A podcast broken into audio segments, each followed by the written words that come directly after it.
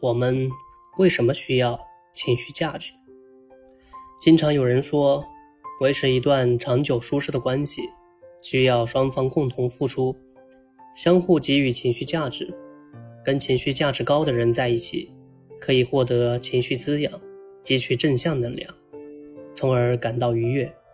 相反，跟情绪价值低的人在一起，总要承担排解他的消极情绪。是对自己的一种负向消耗。那么弘一法师是怎么处理这些事情的呢？流于形式和场面，心就会累。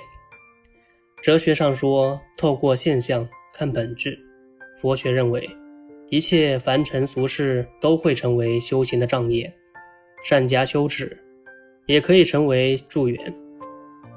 其实，无论出家还是在俗世。我们都要保持一颗灵慧的心，都要学会通过一切现象洞悉事物的本质。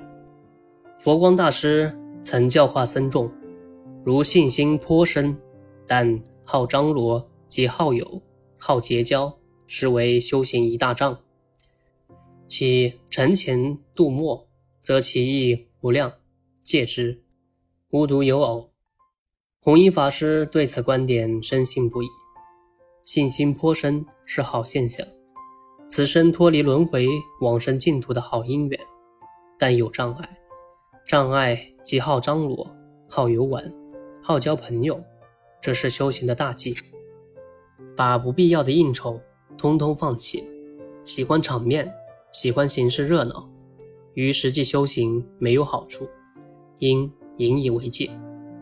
修佛人开示弟子无处不在。他们会从一件小事中教弟子洞悉事物的本真原貌。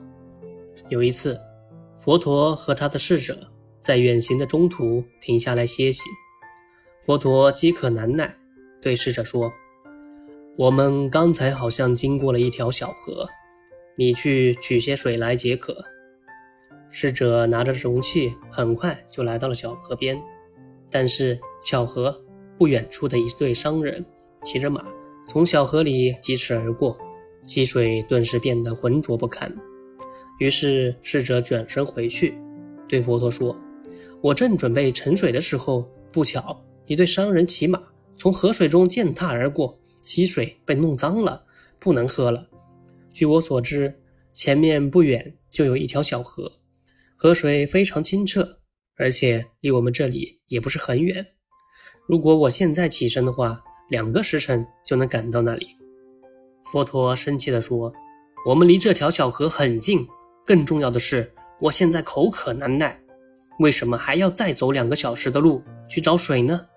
再说，也许你这次去会有不同的收获呢。”侍者满脸不悦地拿着容器，又朝小河走去，并在心里不停地嘀咕：“刚才我明明看见水那么脏，根本就不能喝。”现在又让我去，这不是白白浪费时间吗？可是当他再次来到小河边的时候，却发现河水那么清澈纯净，泥沙早已不见了。当事情的最终结果还未知的情况下，不要急着下结论。人的双眼没法与真理抗衡，有时候亲眼看到的未必就是真实的，更何况世上的事时时刻刻。都在不停地发生着变化，因此要多一份耐心等待和观察，而不是过早地贴上标签、打上烙印，以免留下遗憾和悔恨。好的，大家怎么理解这个情绪价值呢？可以在评论区给我留言哦，你们的留言是我更新的最大动力哦。好的，大家晚安了。